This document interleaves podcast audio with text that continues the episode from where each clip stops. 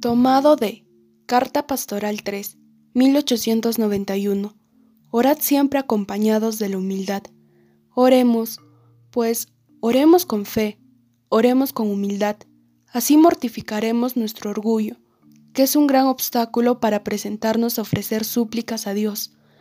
¿Cómo podría escuchar al que, como el fariseo del Evangelio, se pusiera enfrente no para darle gracias o rendirle alabanza, sino solo para jactarse de sí mismo, ¿cómo podría escuchar al inflado de soberbia que no creyera o necesitara nada o pretendiera que se le debiera toda gracia? Dios resiste a los soberbios y concede sus favores a los humildes. Deus supervis resistit, humilibus autem dat gratiam. Santiago capítulo 4 versículo